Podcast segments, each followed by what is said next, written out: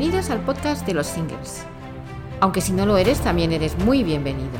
El podcast donde no solo hablaremos de esta segunda vida que algunos vivimos y no siempre aceptamos, con sus subidas y bajadas, sus cambios e incertidumbres. Porque ser single no es estar solo. Hola, soy Paz Calles y como cada semana te doy la bienvenida a mi podcast en modo single. Empezamos, quédate conmigo.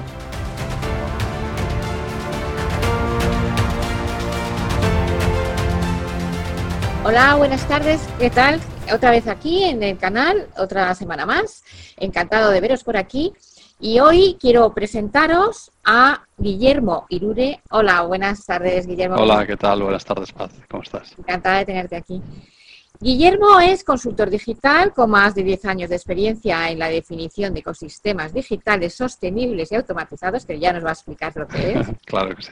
Y eh, para entendernos un poquito mejor así en, lenguaje de a pie, relanza, o sea, ayuda a relanzar los proyectos y a transformar los negocios con herramientas contrastadas. Bueno, pues eh, Guillermo, si te parece, eh, un poco explicar por qué estás aquí en el mundo single. Yo contacté contigo porque yo creo que, bueno, dentro de los singles hay mucho tipo de personas, ¿no? Entonces, bueno, pues como yo, emprendedores, también hay algunos. Gente que incluso trabaja para empresas, que tú me dices que también los contempláis. Entonces, desde ese punto de vista, vamos a girar un poco de otros temas que tenemos normalmente y encantada de tenerte por aquí y yo te dejo que tú nos expliques todo lo que, lo que haces y hacéis. Muy bien, Paz. Pues bueno, te cuento un poco. ¿eh? En principio, eh, por un lado, lo que yo hago más es contrastar, ¿vale? Actúo como consultor. Entonces, normalmente a mí se acercan emprendedores o lo que yo también llamo intraemprendedores, ¿no? Personas que también trabajan en empresas y quieren innovar, que tienen ideas, ideas de transformación, ideas de innovación, ideas de nuevos negocios pero que necesitan pues llegar a un plan de acción, ¿no? Ver cuáles son, pues por ejemplo, sus públicos, hacer eh, comunicaciones centradas en convertir, en ganar clientes. Entonces lo que hacemos es un pequeño plan para que esas ideas, lo primero de todo, queden lo más esbozadas posibles y puedan explicarse, que a veces es uno de los grandes problemas que tenemos, ¿no? Cuando alguien te dice, pero tú qué haces? Pues tener muy clara, por ejemplo, esa respuesta es una de las cosas que, que hacemos y yendo un poquito más allá, una vez que, sabes bien definir qué haces y cómo comunicarlo, pues ya pasamos a la acción, ¿no? Vamos a ver cómo eso se aplica, por ejemplo, en el campo digital, si hace falta comunicarlo en redes sociales, si hace falta tener una web, cómo la gente te va a pagar y por qué servicio o paquete, ¿no? Por ejemplo, que muchas veces decimos que ofrecemos cosas, pero después cuando vas a encontrar exactamente pues cómo se compran o dónde, no está del todo claro, ¿no? Todos esos pequeños detalles son los que yo ayudo a definir y los que hacen más fácil que la gente pues se atreva a lanzarse. Claro. Vamos a poner un caso, eh, para entendernos mejor, un caso pues, pues real. Yo, como yo, como puede ser montones de personas, no me quiero poner en primera persona, pero eh, yo te llamo, o una persona te llama y te dice, oye, mm, ¿me puedes ayudar? ¿Qué es lo que harías? ¿Cómo, cómo trabajáis? Quiero decir, ¿cómo lo enfocáis? Muy bien.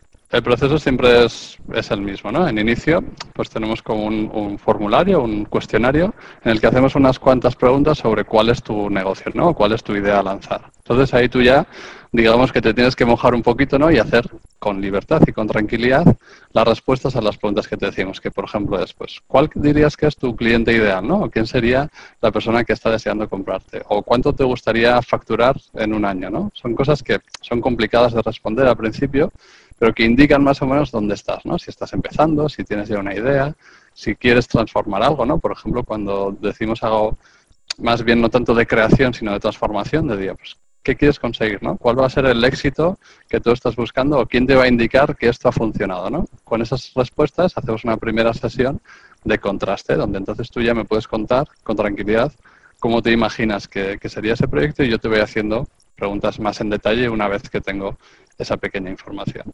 Y a partir de ahí, pues vamos elaborando un plan. Depende de, cuándo queramos apostar por el proyecto, pues hacemos pequeñas dosis ¿no? de transformación para ir eh, trabajando. Siempre hablamos nosotros de empezar en pequeñito ¿no? y poco a poco ir comprobando resultados para ir creciendo.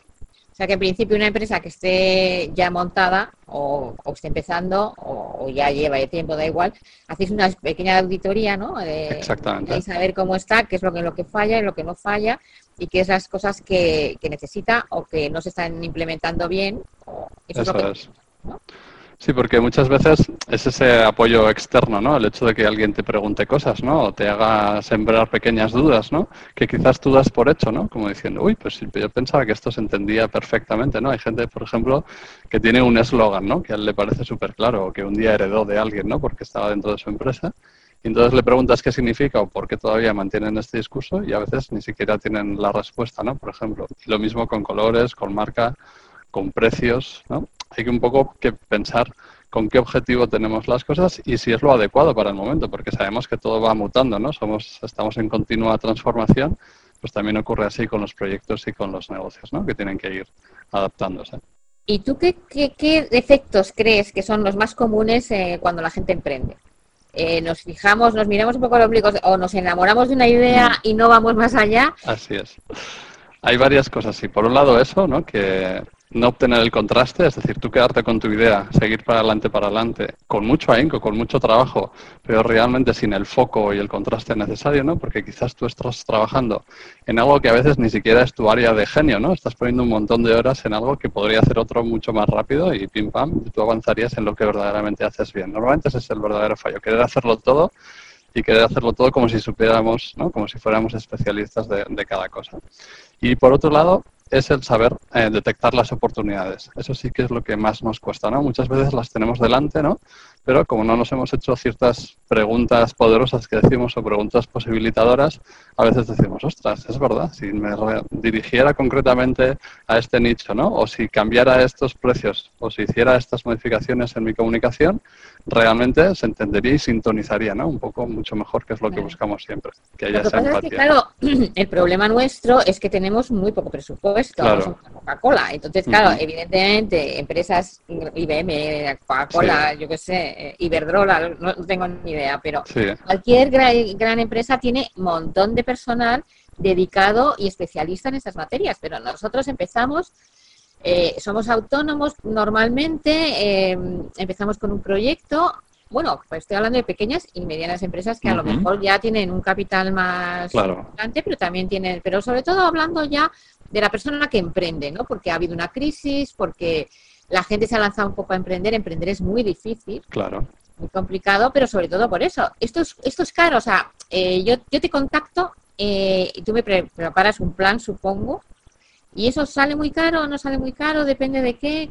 Claro, sí, sí, hay diferentes, por supuesto, como en todo, hay diferentes planes, pero lo que estamos hablando ahora, que son serían estas sesiones de, de contraste, sí que es muy asequible. Y además, no solo eso, sino que seguramente después de hablar vas a ahorrar dinero. Solo no vas a gastar, sino que probablemente vas a ahorrar. ¿En qué sentido te lo digo? Por un lado, en horas, en horas que tú dedicas a hacer las cosas, pues uno de mis puntos fuertes es detectar qué cosas se pueden o bien delegar por ejemplo, imagínate, puede ser puntualmente a un asistente virtual que te haga por un precio súper razonable. ¿no? Se puede automatizar, es decir, lo que tú estás haciendo manualmente, que son horas y horas, se convierte en una pequeña herramienta que sí, quizás tengas que pagar o muchas de ellas son gratuitas, pero realmente solo vas a tener que mantener la herramienta. Estoy hablando de, por ejemplo, pues de todo lo que tenga que ver con correos electrónicos, con redes sociales, con email marketing, con bueno, un montón de, de acciones que si las haces de manera automática ahorras horas y horas bien planificado. Eso es. Y yo, por ejemplo, eh, eh, eh, eso, una persona te llama y te dice, oye, no sé qué hacer, estoy desesperado, esto no va ni para arriba, ni para abajo, ni para un lado, ni para el otro. ¿Y qué hago? ¿Tú qué haces? El primer paso, le pides todos los datos, evidentemente, y le haces un presupuesto. Lo primero es detectar el valor. Cuando alguien llega así, o sea, en ese punto de, de pérdida, por decirlo, de no sé bien qué estoy haciendo, lo primero que hacemos es reconectar con el valor, es decir, ¿qué estás aportando tú de valioso? Porque, ¿Cuál es tu propósito? ¿Cuál es el sentido de las cosas que estás haciendo? Porque si antes decíamos uno de los puntos débiles, es que a veces nos desbocamos, ¿no? Empezamos a jugar, a probar, a intentar y perdemos el foco, pero totalmente en ese caso, ¿no? Realmente ya no sabemos ni por qué estamos haciendo esto y resulta que tenemos una lista enorme de tareas por hacer que quizás muchas de ellas no tienen ningún sentido. Entonces, lo primero que hacemos de ahí es quitar quitar, quitar, quitar, quitar, hasta llegar al centro. Y entonces en el centro dices, ostras, si realmente con tres horas que dedique a esto con foco, voy a aclarar muchísimas más cosas, ¿no? Eso sería lo primero. Y entonces desde allí, una vez detectado cuál es el valor, es mucho más fácil, ¿no? Hacer un, plan de acción que te permita que ese valor que tú estás confiado, estás seguro, sabes que, que, lo aportas, los otros lo puedan ver ¿no? y lo puedan comprar en ese caso, si es una empresa. Eso está muy bien, desde luego es, es, es la manera. Lo que pasa es que yo te digo, o sea, me parece que casi todos cogemos un poco del mismo pie, ¿no? Queremos hacerlo todo, pero por necesidad, no porque y pensamos que va a ser más caro, porque claro, no es lo mismo ir cogiendo un poquito aquí, un poquito aquí, un poquito aquí, que de repente contratar a alguien, sabes que a lo mejor no tienes ese presupuesto y por eso es, yo creo que un poco, pues lo que estamos haciéndolo mal. Entonces, eh, vosotros además tenéis Dream Planner, que Dream Planner es esto. Exacto. Dream Planner es la empresa, exacto, es una empresa en la que estamos varios socios, que somos todos también consultores y algunos coaches, ¿vale? Entonces lo que hacemos allí es hacer procesos de mentoring, ¿no? Son procesos un poquito más elaborados en las que se meten como diferentes disciplinas, todos precisamente para llegar a ese acompañamiento donde tu negocio fluya, ¿no? Donde ya estés de una manera quizás más, más avanzada, por decirlo así, ¿no? Eh, detectando cuáles son, ahí sí, claramente tus fortalezas, tus oportunidades y entonces haciendo planes muy, muy cortos, normalmente de tres meses, en los que nos ponemos eh, a fondo con uno de los temas. ¿no? Puede ser por ejemplo, ahora tienes, hay uno de los programas que se está lanzando, que es Brand Motive, donde se dice si realmente tu marca te representa, si tu marca se entiende, si tu marca conecta con, tu público objetivo, ¿no? Pues ahí estás en ese programa, lo haces todo en intensivo y de allí sales con un diagnóstico absoluto de si estás eh, adecuado con tu marca o no, no, Otro es, por ejemplo, Web Motive, ¿no? Que es eso. Vamos a ver tu presencia digital, si realmente tienes las herramientas que necesitas, si la gente cuando llega a tu web sabe dónde ir y dónde convertir, si los textos son los adecuados o no, todas estas cositas. O sea que vosotros eh, hacéis por partes, como se dijera. Exacto. Normalmente, por mucho que se pueda hacer un, sistema global, al final, para que todos lo podamos digerir, siempre hay que hacer las cosas eh, por partes, ¿no? Después se pueden ir sumando, pero siempre es mejor, incluso es más real, ¿eh? porque al final, como bien decíamos, no podemos eh, hacerlo todo a la vez, ¿no? Con lo cual... Lo que es que una cosa montada es difícil, ¿no? Porque... Entonces, yo, por ejemplo, te digo, oye, pues, y te dejo los trastos de matar y tú ya me dices, mira, en piloto automático todo va. No, no, me necesitas, supongo, ¿no? Claro, no, no, por supuesto. Es que, de hecho, es justo, es muy importante que hay una, una figura, ¿no? Que se llama la accountability o la responsabilidad la responsabilidad siempre es del emprendedor, siempre es del empresario. ¿no? Al final es él el que se hace cargo, él es el que vende, él es el que sostiene la verdad de las afirmaciones que hace. Entonces nosotros lo que hacemos es darle pilares muy fuertes, darle herramientas muy versátiles, darle capacidad alas para que él vuele, ¿no? Pero en realidad es él el que verdaderamente se lanza al ruedo y todo. En el, proceso, un poquito acompañar. En el proceso, en el proceso sí, en el proceso de formación, decisión y muchas veces en partes de ejecución, ¿no? Que son puntuales y necesarias, como por ejemplo vamos a hacer una web, vamos a hacer automatismos para que alguien que compre tu producto reciba cinco emails de acompañamiento posterior, ¿no? cosas así como muy concretas. Pero en realidad después, por ejemplo, la acción comercial o el, día a día que, tú hagas de exposición, los vídeos que tengas que decir para contar tu historia, pues al final lo, lo, que nosotros queremos es que tú te sientas empoderado y tan tranquilo y tan seguro de tu valor que lo hagas con normalidad y no dependas. Precisamente buscamos la no dependencia en ese caso. Claro, aconsejáis, pero no, o sea, sugerís quizás muchas, materias, en otras que sabéis, o sea, que, que sabéis seguro mucho más que nosotros pero evidentemente sí, al, al, emprendedor nos gusta que nuestra idea también acompañarla, porque es difícil muchas veces eh, explicar lo que quieres, ¿no? Y lo dónde quieres llegar y cómo lo quieres contar, porque a veces te faltan palabras o sentimientos y, poder expresarlos. Y a veces quizás, bueno, hacéis un poco de abogado del diablo, que está muy bien, porque mm. nosotros nos enamoramos de nuestra idea y por eso mm, tenemos tanta fuerza para, para hacerlo. Lo que pasa es que te va entre el camino se te puede ir si no lo haces bien. Así es. Pero hay que aprovechar efectivamente ese, ese ímpetu esa, esa pasión, ese, hay un, tengo un vídeo en el que hablo de esto sobre sonreír con los ojos, ¿no? Ahí cuando alguien te, te cuenta algo que realmente le ilusiona, que algo le apasiona, es como que sonríe con los ojos, ¿no? Esa sensación que tienes mucho con los emprendedores cuando te cuentan su, su proyecto, ¿no? Que está ya vivo o que está por crear, ¿no? Entonces recogemos toda esa ilusión que es súper necesaria y además tiene que estar continuamente y damos mucho espacio realmente para escuchar, para que tú te explayes, para que cuentes las cosas y quizás de cosas que no te parece vamos recogiendo, ¿no? Porque un día dijiste esto, ¿no? El otro lo otro, y vamos como enraizando un poco las cosas para que haya cosas que se queden muy firmes y que siempre las puedes usar como contraste, ¿no? Cuando estés perdido tengas una matriz, un lugar al que recorrer y decir, no, mis valores fundacionales son estos, mi propósito es este otro, mi mensaje de comunicación, mi promesa de valor son estos otros, ¿no? Y así, siempre que hay dudas, pues, por ejemplo, dices, hoy voy a hacer este flyer y de repente lo contrastas con eso que dices y dices, vaya, vaya, creo que estoy liando, voy a confundir a la gente porque llevo tiempo diciendo que, que soy consultor digital, ahora no puedo decir que soy asistente virtual, por decir algo, ¿no? Aunque a veces haya una oportunidad de hacer eso. Y en el momento actual, porque claro, mucha gente se ha lanzado al estrellato, se ha lanzado a la aventura, porque no le queda otro remedio. Claro. O sea, una crisis muy gorda. El problema es que dicen que viene otra crisis. Así es. No quiero ser pesimista. Habrá que prepararse, ya que la otra vez nos dio de lleno, porque también estábamos en la higuera, vamos, estábamos sí, absolutamente en otra. Pues ahora que no nos pille, ¿tú crees que hay que que la idea de antes del español, de trabajar para una empresa vitaliciamente, eh, es mejor, eh, es bueno emprender, no hay demasiada gente que al final se pone de moda no sé qué, porque aquí somos así, y de repente todo el mundo hace, pues no sé, todo el mundo es coach, todo el mundo es, no sé, otra claro. Yo diría que, o sea, tanto si atendemos a la tendencia macroeconómica que estás diciendo de, la crisis, el tema de la durabilidad y las empresas de toda la vida y demás, esto ya cada vez es más irreal, o sea, incluso lo podemos comprobar en nuestros círculos. Y también es más irreal que una empresa te vaya a sostener la vida una vez que ya no trabajas para ella, ¿no? Todo lo que tenemos del tema de subsidios y demás, pues ya empezamos a, ver que eso no va a ocurrir. Con lo cual, en principio, ahora cada vez más que nunca es eh, lógico que tú te busques tu propia vida, no en el sentido liberalista, ¿no? pero que sí, que vayas construyendo tu versión, por eso hablamos tanto de marca personal, de ver cuáles son tus talentos, de ser muy flexible ¿no? y poder moverte tanto entre empresas como por proyectos. No todo el mundo puede ser emprendedor, francamente, porque es un camino que te cansa muchísimo y que tienes que tener un empuje increíble, pero sí que la figura, por decir así, del autónomo, ¿no? Es la que más se va a ver, yo diría. O sea, el autónomo que realmente tiene eh, un valor muy claro que aportar. Y muy importante, que unido a lo que decías antes, que conoce muy bien qué recursos usar y por dónde no perder precisamente el tiempo y el dinero para seguir avanzando y generando eh, prosperidad, pues es lo que más se va a mover ahora mismo. O sea, de hecho las nuevas generaciones ya llegan así. Siempre piensan que no van a estar nunca en una, en una empresa para toda la vida, ni mucho menos, que ellos querrán hacer ¿no? mucho más lo que a ellos les sale, lo que les nace, lo que cree que, que son válidos y aportan valor al mundo.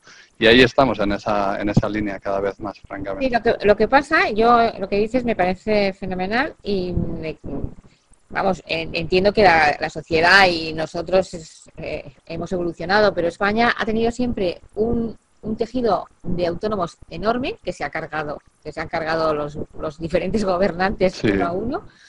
Y nosotros estábamos acostumbrados a, bueno, todavía había mucha gente que tenía comercios, que tenía empresas pequeñas, o que eran lo que ahora se llama emprendedor. Es verdad que viene, eh, bueno, se lo han cargado y hay mucha gente que, que, hemos cerrado tiendas y que hemos cerrado negocios. Entonces, eh, es verdad que las nuevas generaciones, gente muy joven, a lo mejor se ha, se, ha formado en escuelas de negocios muy activas, pero muy con el modelo americano, sobre una sociedad mm, diferente absolutamente. Entonces, ¿tú crees que ahí no va a haber un vacío enorme. Estamos ya yéndonos de, ya al aspecto social total, porque, bueno, yo hablo de un grupo social y me, parece que aquí hay un, un dilema, o por lo menos yo lo veo como que va a haber unos años como que, bueno, que ya estamos, ¿no? Que no sabemos ni para dónde vamos, si, si es mejor emprender, si no es mejor emprender, si es mejor que alguien te pague todos los meses. ¿Tú qué crees? O sea, Depende de cómo puedas gestionar la incertidumbre, casi siempre, ¿no? Porque realmente emprender y, ser autónomo tiene muchos eh, aspectos en los que hay que abrazarla, ¿no? Esa incertidumbre y apostar y seguir para adelante. La única cosa es que si pretendes que un sueldo fijo te solucione la vida, seguramente lo que vas a hacer es tener un sueldo fijo que se quede fijo además también en, el peso que va, y sin embargo la economía seguirá creciendo, con lo cual cada vez eh, ganarás menos con ese pretendido sueldo fijo, ¿no? Desgraciadamente sí, sí que nos acerca a una sociedad mucho más en apariencia liberalista americana, donde cada uno mira solo por lo suyo y no hay un tejido, ¿vale? Pero por otro lado, también está creando, ¿no? Esa política o esa eh, economía mucho más colaborativa, donde la gente se une con propósitos comunes, donde los espacios de trabajo son mucho más flexibles, donde ya no tienes la necesidad tanta de tener una propiedad y por tanto compartes ¿no? los frutos yo creo que también hay esa, esa tendencia y también nos podemos acercar. Y quien estés, quien sintonice con ello, con esa flexibilidad, yo creo que le puede ir muy bien también en este aspecto. De, hecho, al mundo single le, le, pilla muy de cerca lo que es el, no el coworking, pero sí el co-living. Claro, exactamente. Eso es un tema que yo, yo estuve en un tiempo eh, en un proyecto con una con una inmobiliaria que lo hacía, que vamos, que, creo que lo está Muy interesante. Pero la, la, idea era complicadísima. O sea, quiere decir, hay muchos, eh, viendo en internet, hay muchísimas comunidades de bienes formadas para esta idea, porque la gente le gusta, pero lo proyecta hacia, hacia el futuro, hacia cuando envejezca. Y creo que ahí hay un problema porque normalmente mucha gente se separa y no sabe dónde ir. Claro. Es ideal tengas la edad que tengas, encontrar un sitio en el que tú lo tienes todo, que de repente una casa hay que dividirla, que, no, que a lo mejor no te llevas ni bien, que estás matando en los tribunales, tal, no hay manera de llegar a un acuerdo, y, y de repente, pues oye, surge ese, ese, ese sitio donde tú te puedes ir, puede ser colaborativo o no, puedes, pero sí que vas a sí que vas a compartir gastos, con lo cual te va a venir de cine. Está creciendo cada vez más, ¿eh? o sea, eso sí que es verdad que por las características de lo que implica la convivencia y demás no es... de haber un proyecto sí, no cuaja en ese aspecto, no cuaja tanto, pero yo diría que es por la, complemento social, ¿no? O sea, que es especialmente complicado. creo que porque hay mucha gente que hace comunidad de bienes, pero como tiene su trabajo, no se claro, a eso. es. Entonces, al final va, va... Claro. Porque se está, siguen haciendo eh, se siguen fabricando, se siguen construyendo eh, viviendas familiares. Y los familiares, o sea, las familias, siete de cada diez eh, parejas se separan. Entonces, es, ahí tenemos el resultado, ¿no? Yo creo que eso también va a cambiar. Seguramente sí, sí, sí.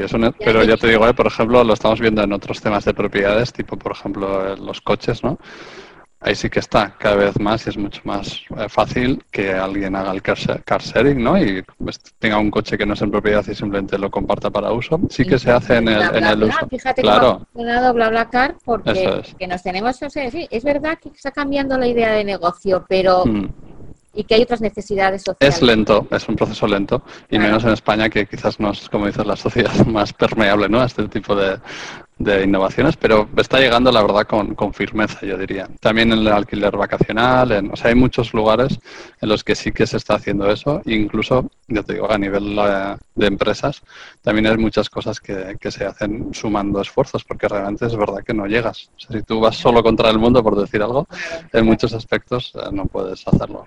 Pues Guillermo, eh, no tenemos mucho tiempo, pero a mí me gustaría que para finalizar, pues a emprendedores, como podemos ser muchos, eh, que nos des como unos tips en el caso de que nos, pongamos, a, o sea, me imagino que, vosotros en esta empresa eh, no sois los únicos, pero mm, ¿qué es lo que nos reportaría? Evidentemente saber lo que hemos explicado aquí, pero tenemos que huir de la idea de que esto es caro, de que... Mm, explícanos un poco y, o sea, danos unos pequeños tips para consejillos para, para y con eso terminamos. Muy bien.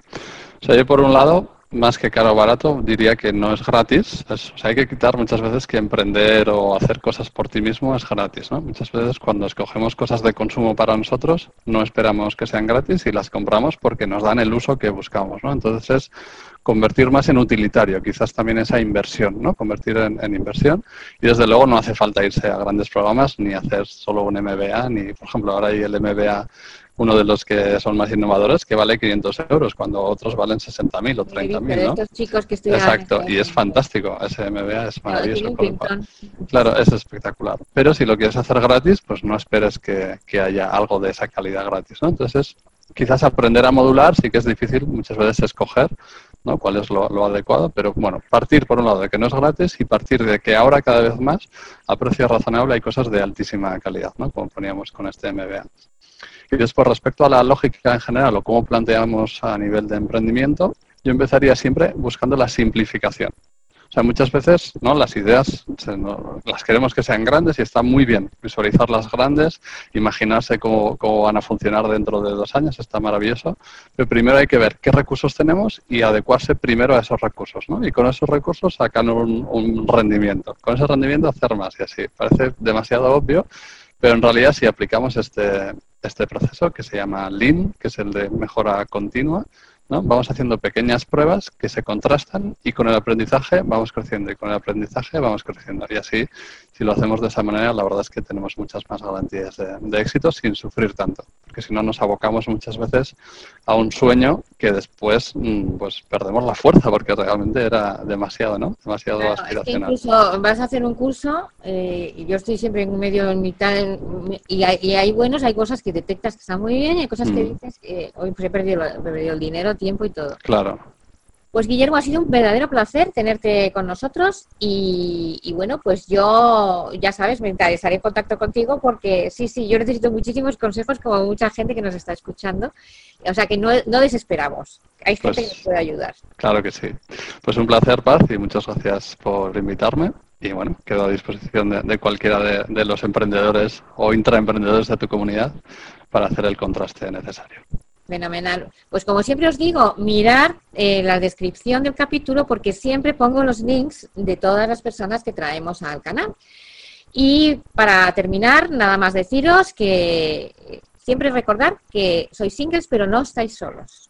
Muchas gracias, sed buenos. Como siempre, espero que te guste y te suscribas al canal para no perderte nada de lo que está por venir. También puedes seguirme en Facebook e Instagram me encantaría comentaras tus impresiones, opiniones y dudas. Ya sabes, reseteate y sígueme en modo single.